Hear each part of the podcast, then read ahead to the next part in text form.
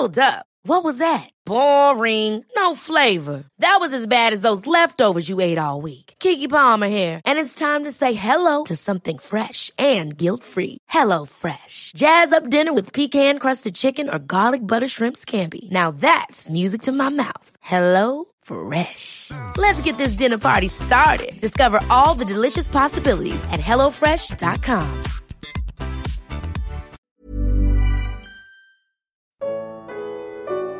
Quem eram os apóstolos e profetas da igreja? Carta aos Efésios capítulo 3. Comentário de Emaro Persona.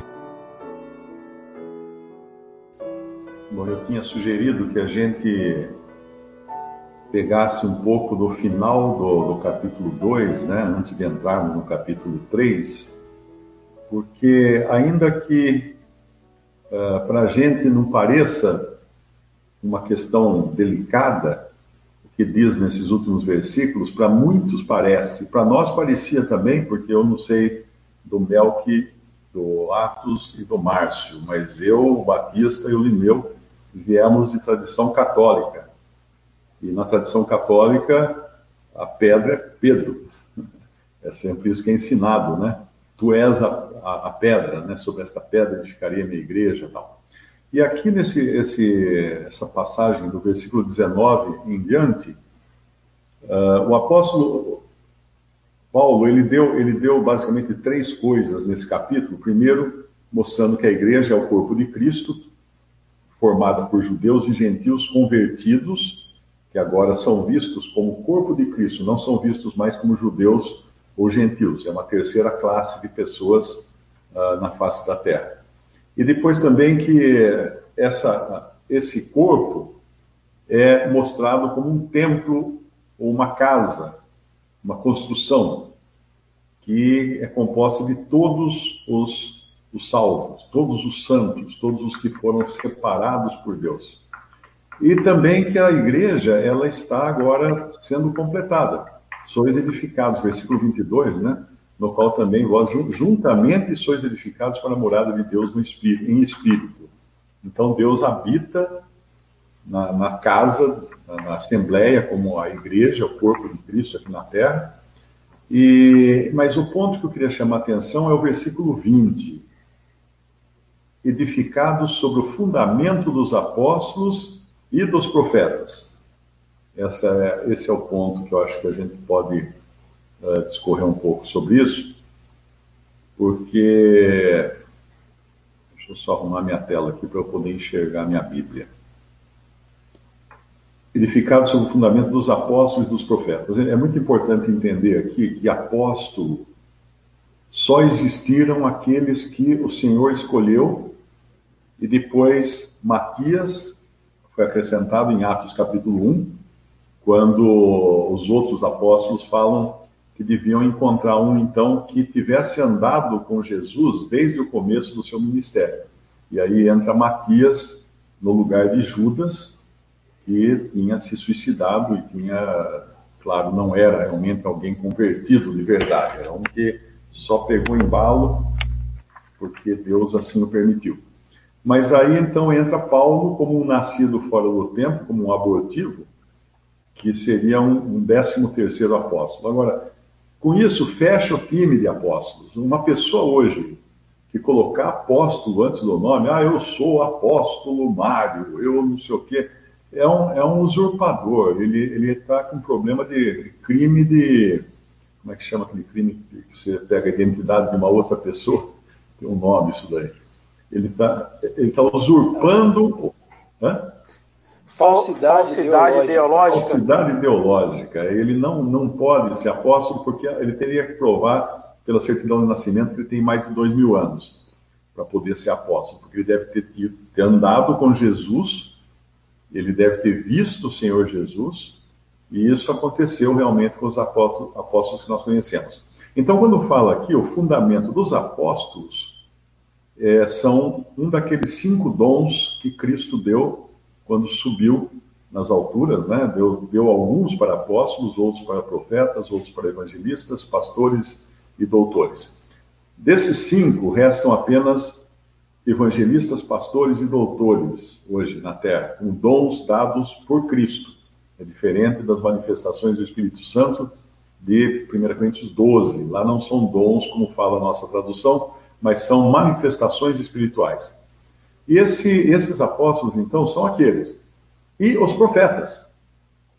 Que profetas? Do Antigo Testamento? Não, porque não poderia ser do Antigo Testamento, porque Paulo, numa das suas cartas, deixa muito claro, e lá em, em Hebreus também nós lemos isso, que eles não conheciam, Pedro também fala na sua carta, que eles, os, os profetas do Antigo Testamento não conheciam essas verdades que foram reveladas agora, através desses apóstolos e desses profetas do Novo Testamento.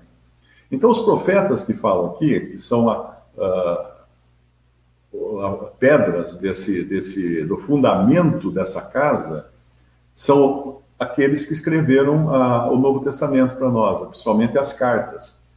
Então, no começo da igreja não havia não havia, ninguém podia falar assim, ah, vamos abrir em Efésios capítulo 2, porque não tinha, não tinha Efésios capítulo 2. Tinha as cartas dos apóstolos circulando pelas igrejas e tinha também revelações frescas trazidas durante as reuniões da igreja. Se alguém trouxer revelação, cale-se o primeiro, né? Então vinha uma revelação, porque eles não tinham a, a, a revelação escrita, como nós temos hoje. Mas uma vez fechado o cânon do Novo Testamento, nós não temos, não precisamos mais de revelações. Não há necessidade de alguém falar assim, olha, eu tenho uma revelação fresca agora do Espírito Santo que me falou.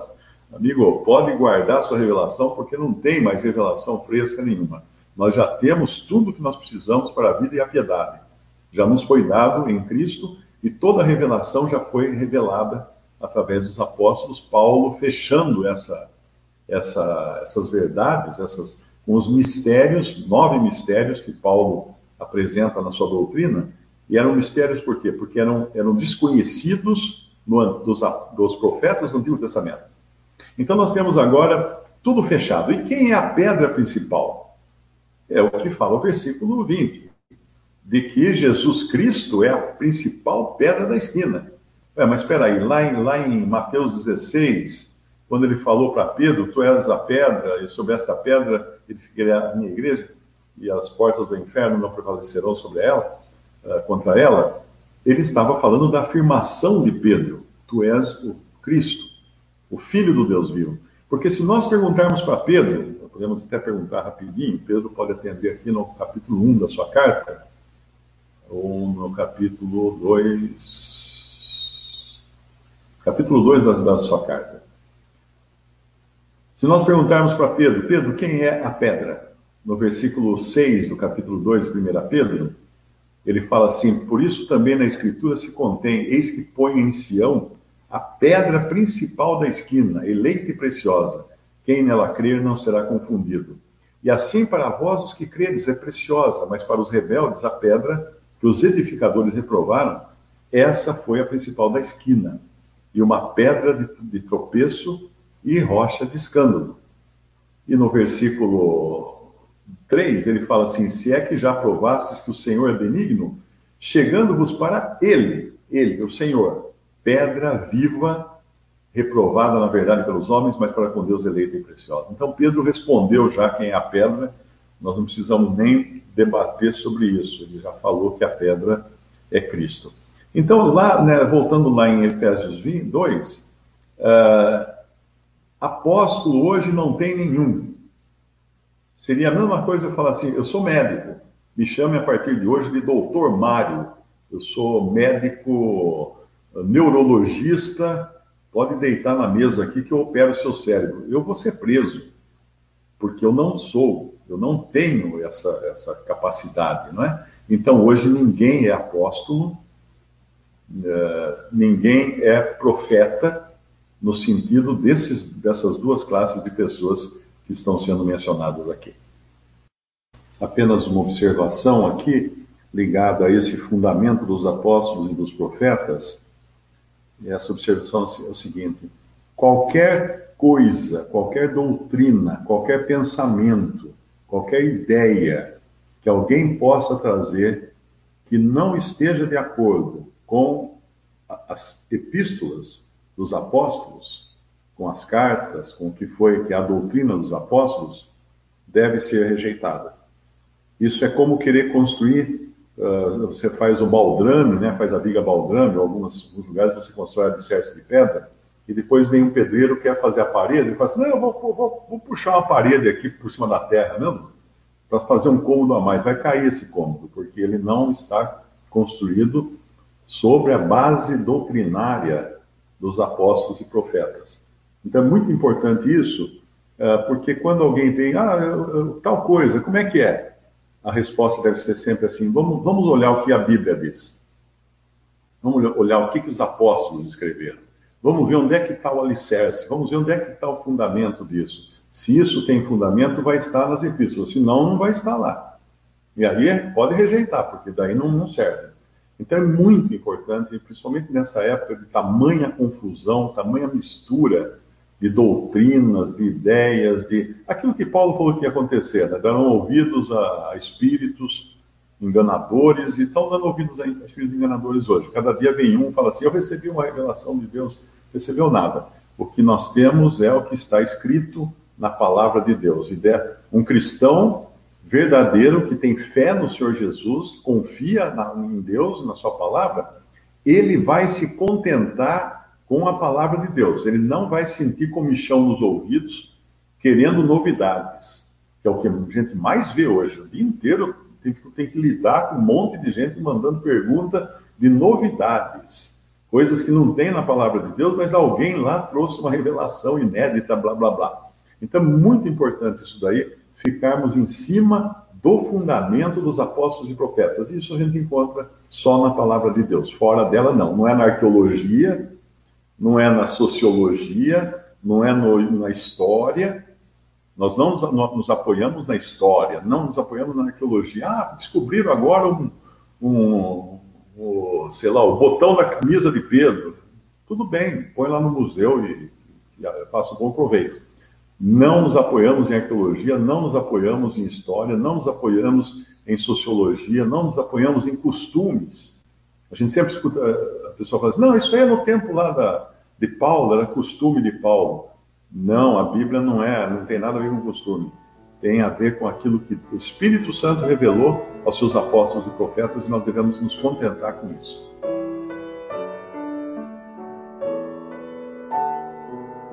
Visite respondi.com.br. Visite também 3minutos.net.